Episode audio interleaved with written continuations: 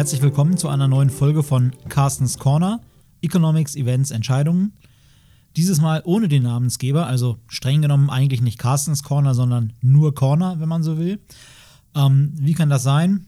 Naja, kaum ist die Katze aus dem Haus, tanzen die Mäuse auf dem Tisch und kaum ist der Chef mal auf Dienstreise, schon nehmen die Volkswürde den Podcast einfach mal ohne ihn auf. Ähm, wir haben also heute die Herausforderung, trotzdem eine interessante Folge hier äh, aufzunehmen und äh, wir hoffen natürlich, dass uns das gelingt und dass es auch ohne Carsten für Sie interessant sein wird. Mein Name ist Sebastian Franke und ich sitze hier mit Inga Fechner. Hallo Inga. Hallo Sebastian. Was wird denn heute unser Thema sein? Heute wollen wir uns doch mal so ein bisschen dem Thema Welthandel widmen. Denn das ist ja aktuell ein relativ großes Thema in der öffentlichen Diskussion, gerade auch durch Trump, ähm, durch seine Präsidentschaft ist das wieder extrem in den Fokus der Öffentlichkeit gerückt. Na, wir haben die ganze Zolldiskussion, kommen jetzt noch mal mehr Zölle, ähm, kommen auch noch die Autozölle. Ähm, das Ganze beschäftigt natürlich ähm, Volkswirtschaften, gerade auch Deutschland als eine der großen Exportnationen. Und wenn wir uns so ein bisschen die Zahlen angucken, der Welthandel ist im Januar erst um 2% gegenüber dem Vorjahr gestiegen. Dann ist er im Februar wieder um 2% ähm, gesunken. Aber gleichzeitig gibt es auch so ein paar Indikatoren, zum Beispiel DHL Global Trade Barometer, ähm, das gar nicht so schlecht aussieht. Da gibt es zumindest für Deutschland wieder so einen kleinen Rebound. Ähm, naja, also wohin diese Reise geht, ähm, wir stehen ja noch doch noch relativ weit am Anfang und die Zahlen kommen natürlich auch immer mit so ein bisschen Leck. Ähm, wissen wir noch nicht. Aber es bleibt nach wie vor eins der großen Themen, weil Trump uns ja auch noch für eine Weile oder vielleicht sogar noch ein paar Jahr, mehr Jahre erhalten bleiben wird. Ähm, Sebastian, was worum geht es denn da jetzt eigentlich bei diesem ganzen Handelsthema, bei dem ganzen Zollthema? Was möchte Trump eigentlich? Naja, letzten Endes hängt das im Prinzip daran, wie Trump den Handel an sich sieht. Für ihn ist Handel im Prinzip mehr oder weniger ein Nullsummenspiel. Das heißt, es geht darum, dass eine Torte, ein Kuchen aufgeteilt werden muss und man davon versucht, sich ein möglichst großes Stück selbst zu sichern. Die Gewinne des einen sind dabei die Verluste des anderen. Und äh, dass man im Prinzip im Rahmen von irgendwelchen Handelsabkommen dann versucht, möglichst gut zu pokern und eben ein möglichst großes Stück dieses Kuchens für sich selber rauszuholen. Ähm, jetzt ist es zum einen so, Gewinne des einen, Verluste des anderen. Das, selbst wenn man das so sehen möchte, ist es ja so, dass wir hier nicht über Gewinne oder Verluste von einzelnen Unternehmen im betriebswirtschaftlichen Sinn reden. Wir reden hier über Leistungsbilanzüberschüsse oder Leistungsbilanzdefizite eines ganzen Staates. Und das ist ja schon ein bisschen was anderes, denn ähm, hier geht es letzten Endes ja nur darum, ob denn Ansprüche, die eine, die Unternehmen in einer Volkswirtschaft erworben haben, ob die sich äh, gegen Handelspartner im Inland oder im Ausland richten und ob Verbindlichkeiten, die man hat, ob man die gegenüber Handelspartnern im In- oder im Ausland hat. Das summiert sich natürlich volkswirtschaftlich auf, ähm, aber es ist so, dass man das schon abgrenzen muss, denn für das einzelne Unternehmen, das in einem Land sitzt und dort äh, und, äh, Vorleistungen bezieht und Produkte herstellt, macht es natürlich letzten Endes keinen so großen Unterschied, ob es seine Verbindlichkeiten gegenüber Gläubigern im In- oder im Ausland hat und ob es selber seine Ansprüche, also auf Bezahlung seiner Produkte, ob es die gegenüber äh, Schuldnern im In- oder im Ausland hat. Von daher wird das an der Stelle ohnehin schon ein bisschen überhöht. Und die Frage ist ja auch, ist es eigentlich so schlimm, wenn ich Leistungsbilanzdefizite habe? Was heißt denn Leistungsbilanzdefizit? Das heißt, dass ich äh, Kapitaleinfluss von außen habe und das wiederum heißt zum Beispiel, dass ich mir einen höheren Lebensstandard in meiner Volkswirtschaft gönnen kann, als äh, ich das allein mit dem tun könnte, was ich in meiner Volkswirtschaft erwirtschafte. Und äh, das muss ja letzten Endes keine schlechte Sache sein. Wenn man zum Beispiel überlegt, wir in Deutschland haben jahrelang einen Lebensstandard gepflegt, der eigentlich unter dem lag, was wir uns erwirtschaftet haben, haben dadurch Ansprüche gegenüber Volkswirtschaften im Ausland aufgebaut und ähm, wenn man dann zum Beispiel sieht, dass äh, im, im, Zuge des Schuldenschnitts in Griechenland äh, an diese Ansprüche dann doch so ein bisschen die Axt gelegt worden ist, dann kann man sich ja auch fragen, hätten wir das nicht lieber vorher verkonsumieren sollen und lieber geringere oder keine Leistungsbilanzüberschüsse fahren sollen. Also, also meinst du, dass wir jetzt äh, Leistungsbilanzdefizite aufbauen sollten? Ähm, selbst wenn ich der Meinung wäre, wir sollten das tun, würde das natürlich von heute auf morgen schwer zu realisieren sein. Ähm, denn dass die deutsche Wirtschaft so ist, wie sie ist, so aufgestellt ist, wie sie aufgestellt ist und ähm, eben in der ganzen Welt gefragte Produkte, insbesondere im technologischen Bereich herstellt, im Maschinenbau, äh, in der Automobilindustrie, äh, das ist so und das soll ja auch gerne so bleiben. Ähm, aber wie gesagt, die Frage ist halt, muss man hier wirklich äh, Leistungsbilanzdefizite als Verluste betrachten und der Meinung sein, dass das einen Wohlstandsverlust für die Volkswirtschaft bedeutet. Weiß ich nicht, ob das so ist. Und das Ding ist ja auch, wenn man wie die USA quasi so eine Weltleitwährung hat, ähm, dann wird es ja ohnehin einem viel schwerer gemacht, da äh, dann äh, Bilanzüberschüsse zu erwirtschaften, weil natürlich auf der ganzen Welt die eigene Währung gehortet wird unter Kopfkissen und in Matratzen ähm, und äh, für jeden so eine kleine Reservewährung darstellt. Und ähm, alleine dadurch entstehen ja schon Ansprüche, die gegebenenfalls eines Tages mal in der eigenen Volkswirtschaft realisiert werden können. Und ähm, allein dadurch äh, hat man ja schon einen gewissen Anschub in Richtung eines, eines Bilanzdefizits. Aber warum findet äh, Trump denn dann Leistungsbilanzdefizite so schlimm? Warum will er denn dann da jetzt gegen mit den Zöllen gegen vorgehen und diese reduzieren? Ja, wie gesagt, da steht letzten Endes dahinter ähm, das äh, Verständnis von, von Wohlstand, der abfließt.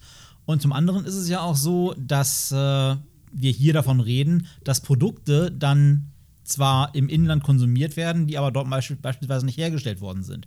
Und das heißt natürlich, wenn die woanders hergestellt werden, dass dort dann auch die Arbeitsplätze sitzen, mit denen diese Produkte äh, äh, oder auf denen diese Produkte dann hergestellt werden. Und ähm, er ist ja unter anderem mit dem Versprechen angetreten, gerade auch in der verarbeitenden Industrie, beispielsweise in der Automobilindustrie, Jobs zurückzubringen. Ähm, ob, er das, ob ihm das gelingt, da gibt es geteilte Meinungen. Tatsächlich ist es so, dass der Jobbank in, in, den USA sehr gut aussieht, aber das geht natürlich auch zu einem großen Teil äh, auf das Konto von Jobs in der Dienstleistungsbranche. Und ähm, was natürlich auch noch äh, bemerkenswert ist an Trumps Verständnis von, Handels, äh, von Handel und von Handelsabkommen, wenn man das mal so zugrunde liegt, dass es im Prinzip nur den Kuchen gibt, der verteilt werden muss mit größeren oder kleineren Stücken und es eigentlich nur die Alternative gibt, ich werde über den Tisch gezogen oder ich ziehe den anderen über den Tisch, dann dürfte ja eigentlich niemand jemals so ein Handelsabkommen unterschreiben. Denn wenn ich am Tisch sitze und sehe, mein Gegenüber ist bereit, dieses Abkommen zu unterschreiben, dann muss ich mich doch fragen, wieso ah, er ist offenbar der Meinung, dass er hier den, äh, den vorteilhaften Teil äh, für sich an Land gezogen hat. Und dann muss ich mich fragen, will ich das dann wirklich noch unterschreiben? Und andersrum genauso. Also, wie gesagt, wenn man wirklich dieses Verständnis von Handel zu Ende denkt, dann müsste das eigentlich dazu führen, dass niemand mehr sich überhaupt auf irgendein Handelsabkommen einlässt. Das musst du mir jetzt nochmal erklären. Warum ähm, sollte nach Trump gar kein Handelsabkommen unterschrieben werden? Naja, ich stelle mir vor, ich sitze Donald Trump gegenüber und jetzt haben wir beide ein Abkommen ausgehandelt, beziehungsweise unsere Unterhändler haben das getan. Und jetzt sitzen wir hier und überlegen, wollen wir das jetzt unterschreiben? Und ich sehe, Donald Trump hat seinen Füller schon gezückt und ist bereit, das äh, Abkommen zu unterschreiben. Dann müsste ich mich doch eigentlich fragen, wenn es in seiner Welt nur über den Tisch ziehen oder über den Tisch gezogen werden gibt und er das unterschreiben möchte, dann ist er offenbar derjenige, der gerade dabei ist, mich über den Tisch zu ziehen. Und das gleiche müsste er denken, wenn er sieht, dass ich bereit bin zu unterschreiben.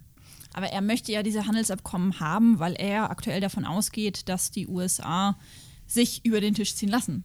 Ne, beispielsweise, wenn man alle Zölle sich anguckt, dann erheben die USA tatsächlich am wenigsten Zölle im Durchschnitt. Das trifft nicht auf einzelne Kategorien zu, da ist es natürlich, kann durchaus abweichen. Ne, wenn wir zum Beispiel SUVs oder Trucks angucken, ähm, da werden durchaus höhere Zölle erhoben als beispielsweise in, in Europa. Aber ähm, das Ziel von diesen Neuverhandlungen von Trump ist ja eigentlich, dass er äh, bessere Konditionen für sich raushandelt.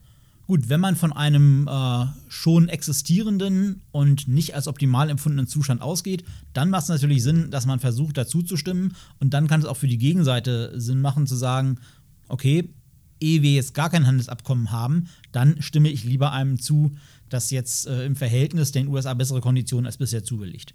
Das ist sicherlich richtig. Mein Ansatz war da etwas grundsätzlicher, möchte ich es mal nennen. Ähm, wie siehst du das denn eigentlich auch generell, wenn wir sagen, okay, Freihandel, also Ökonomen sagen ja immer, Freihandel ist gut. Würdest du das auch so sehen? Was sagt da die Theorie? Ähm, ist es tatsächlich so oder gibt es da auch Verlierer? Ähm, ja, also grundsätzlich sagen Ökonomen schon, Freihandel ist eine gute Sache. Ich sag mal, zum einen ist das sicherlich auch eine Sache persönlicher Präferenzen. Also, das weißt du ja auch, wenn man groß wird als Volkswirt, dann ist das normalerweise, findet das normalerweise statt in einem Umfeld, das in einem akademischen Umfeld, das auch von internationalem Austausch geprägt ist. Und ähm, dann entwickelt man sicherlich auch persönliche Präferenzen für eine gewisse, ich nenne es einfach mal Internationalität. Aber es ist tatsächlich so, dass es da auch eine theoretische Fundierung dafür gibt, äh, die darauf hinausläuft, dass der Handel eben nicht das Nullsummenspiel ist, als das ein äh, Donald Trump ihn beispielsweise ansieht, ähm, sondern dass man tatsächlich durch Freihandel, durch äh, internationalen Austausch den Kuchen auch größer machen kann, sodass dann am Ende jeder ein größeres Stück bekommen kann und nicht nur auf Kosten eines anderen. Ähm, die Theorie, die dahinter steckt, das ist die des sogenannten komparativen Kostenvorteils. Die geht zurück auf einen britischen Ökonomen namens David Ricardo. Bei dem Namen klingelt vielleicht die eine oder andere Glocke im Hinterkopf. Es gibt da auch ein Konstrukt namens ricardianischer Äquivalenz.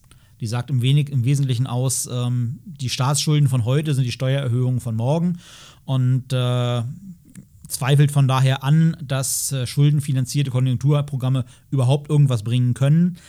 Ähm, ob man das so sehen muss und selbst wenn man das so sieht, ob man da die gleichen Schlüsse draus ziehen muss, darüber machen wir vielleicht noch mal eine andere Podcast-Folge, wenn es dann um Staatsschulden, öffentliche Finanzen, vielleicht auch die Schuldenbremse geht. Aber David Ricardo ist eben auch bekannt für das Ricardo-Modell des komparativen Kostenvorteils und das besagt eben, dass äh, eine Spezialisierung und eine Konzentration auf die Produktion von Gütern, die man eben in einer Volkswirtschaft nicht nur günstiger herstellen kann als andere Volkswirtschaften, sondern auch günstiger herstellen kann als andere Güter, international von Vorteil ist, weil man sich dann austauschen kann. Das ist so ein bisschen das Gegenstück zur Arbeitsteilung, wie wir sie ja auch innerhalb von Volkswirtschaften haben.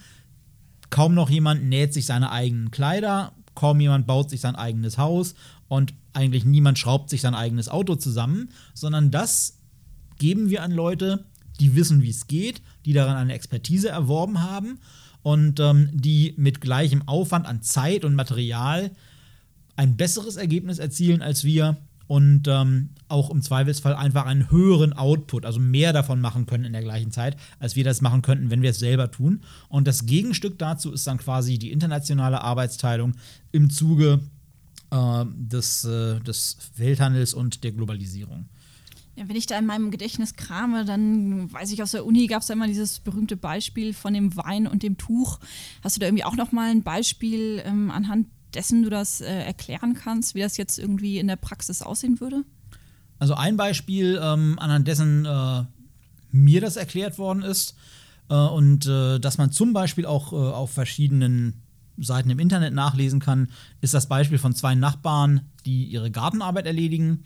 Der eine ist sowohl beim Heckeschneiden als auch beim Rasenmähen schneller als der andere, ähm, ist aber beim Heckeschneiden so viel schneller, dass es für beide Sinn macht, wenn er einfach beide Hecken schneidet und der andere beide Rasen mäht.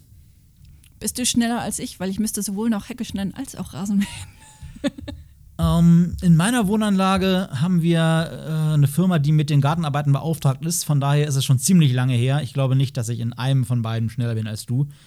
Äh, das müsste man mal ausprobieren, aber ich, ich, glaube, es macht für uns beide mehr Sinn, wenn wir uns jetzt hier wieder, wieder auf die Themen konzentrieren, von denen wir auch äh, beruflich Ahnung haben, im Sinne einer Arbeitsteilung. Wir wollen ja auch äh, den Gärtnern die Arbeit nicht wegnehmen. Schade. Naja, ähm, wenn wir uns jetzt auch nochmal angucken, ähm, die WTO, die wird ja auch immer wieder kritisiert von Trump. Ähm, kannst du das nochmal kurz so ein bisschen einordnen? Was macht die WTO ähm, und, und was ist irgendwie so der Vorteil, ähm, gerade eben auch in Bezug beim Welthandel? Ja, die WTO, die World Trade Organization, die Welthandelsorganisation, die achtet so ein bisschen auf, ein, auf die Einhaltung eines, eines Regelwerks, das sich die internationale Gemeinschaft mal gegeben hat um eben den, den Welthandel zu regulieren. Das ist ein multilaterales System, das heißt, da kommen von überall her, von, von allen Ländern kommen Vertreter zusammen, um eben sich diese Regeln zu geben und dann über deren Einhaltung zu befinden. Und ähm, es ist natürlich so, dass äh, so ein großes, umfassendes Regelwerk ähm, letzten Endes äh, eher ein Vorteil für diejenigen ist, die es ansonsten schwieriger hätten, ihre Interessen durchzusetzen. Wenn man sich stattdessen vorstellt, dass es anstelle der WTO-Regeln nur jeweils bilaterale, also zweiseitige Abkommen gäbe, die dann jeweils im Einzelfall ausgehandelt werden und dass dann ähm, man im Prinzip in diesen Auseinandersetzungen um, um, den Handel quasi immer nach dem Recht des Stärkeren vorgeht, ähm, dann ist das im Prinzip das Gegenstück zu den, zu den Regeln, die wir uns auch in anderen Situationen geben, um eben sicherzustellen, dass nicht äh, immer das Recht des Stärkeren gilt und eben nicht der, der Schulhofrau, die sich immer durchsetzt. Wenn wir jetzt mal annehmen, dass ähm, alle Regeln eingehalten werden, die WTO dafür sorgt, dass ähm, na, der, der, Handel einwandfrei läuft ähm, und wir ja auch in der Theorie gehört haben, Handel ist gut. Die Frage, ist das wirklich so? Ist Handel tatsächlich gut? Und was ist mit den Globalisierungsverlierern, äh, die Trump ja auch immer wieder anspricht? Naja, also dass Handel gut ist, daran glaube ich durchaus und daran glaubt ja auch die weit überwiegende Mehrzahl der Ökonomen es gibt natürlich in der Tat diejenigen, die, wie du schon sagst, als Globalisierungsverlierer bezeichnet werden. Das sind zum Beispiel äh, in unserem Beispiel von, von äh, Hecke und Rasen. Wenn wir uns das als zwei Länder vorstellen und in dem einen Land werden auf einmal nur noch Hecken geschnitten und im anderen Land wird nur noch Rasen gemäht, ähm, dann werden natürlich diejenigen arbeitslos, die vorher in dem einen Land Rasen gemäht haben oder die im anderen Land die Hecken geschnitten haben. Und ähm, das äh, ist natürlich dann so, dass man versuchen kann, diese Leute umzuschulen und diese Leute quasi auf den, auf den Weg zu bringen, äh, sich eben dann im Rahmen von dieser Spezialisierung auch einbringen zu können. Ähm, wenn wir das mal auf Deutschland beziehen, wenn ich mir vorstelle, dass du zum Beispiel 1965 in Herzogenaurach bei einem unserer großen Sportartikelhersteller gesessen hast und T-Shirts genäht hast, dann ist die Chance gut, dass du 1975 das nicht mehr getan hast und entweder arbeitslos warst oder einen anderen Job ausgeführt hast, weil zum Beispiel Textilindustrie äh, es in Deutschland ja kaum noch gibt, zumindest im großen Stil. Ähm, und wir uns eben darauf konzentriert haben, Dinge wie Autos, Maschinen, Präzisionsteile und so weiter herzustellen. Das hat uns zu einem erstaunlichen Wohlstand verholfen. Das hat aber auch den Ländern zu Wohlstand verholfen, die äh, stattdessen quasi als unsere Werkbank diese Arbeiten übernommen haben. Wenn man sich zum Beispiel nur mal anschaut, was in China passiert ist über die letzten Jahrzehnte, das war zu großen Teilen dafür verantwortlich, dass die Reduktion in absoluter Armut äh, auf der Welt so gelaufen ist, wie sie gelaufen ist. Und äh, dass ja auch die äh, relativen Einkommensunterschiede, zumindest zwischen Ländern, äh, abgenommen haben über die letzten Jahrzehnte. Du hattest jetzt diesen großen Sportartikelhersteller angesprochen. Ähm, wir haben ja im Moment so ein bisschen auch die Entwicklung durch Automatisierung, also oder generell Industrie 4.0. Ähm, inwiefern würdest du das denn einschätzen? Weil ein großer Sportartikelhersteller eben ja auch seine Produktion wieder nach Deutschland verlagert hat, um eben automatisiert ähm, zum Beispiel Turnschuhe herzustellen. Heißt das, brauchen wir überhaupt noch Welthandel in den nächsten Jahren, Jahrzehnten oder verlagern wir alles wieder zurück ins Inland, weil wir es eben automatisieren können? Naja, Automatisierung ist da schon ein gutes Stichwort, denn auch wenn die Produktion wieder zurückkommt, kommt damit ja nicht die gleiche Anzahl an Arbeitskräften zurück, die sich vorher damit befasst hat. Das ist ja auch eins der, eines der äh, Dinge, die, die Trump vorgeworfen wird, dass er die möglicherweise nicht so richtig äh, nachvollzogen hat. Ähm, es ist ja so, dass die Arbeitsplätze in der Automobilindustrie ja nicht nur an Japan, an beispielsweise Korea oder an Europa verloren gegangen sind, sondern einfach auch an, an Roboter. Äh, und äh, die kommen auch nicht wieder, wenn Handelsabkommen vorteilhafter für die USA gestaltet werden. Und so ist es damit ja auch. Ähm, wenn jetzt äh, Sportartikelhersteller wieder in Deutschland fertigen, dann passiert das eben mit einem sehr viel weniger personalintensiven Verfahren.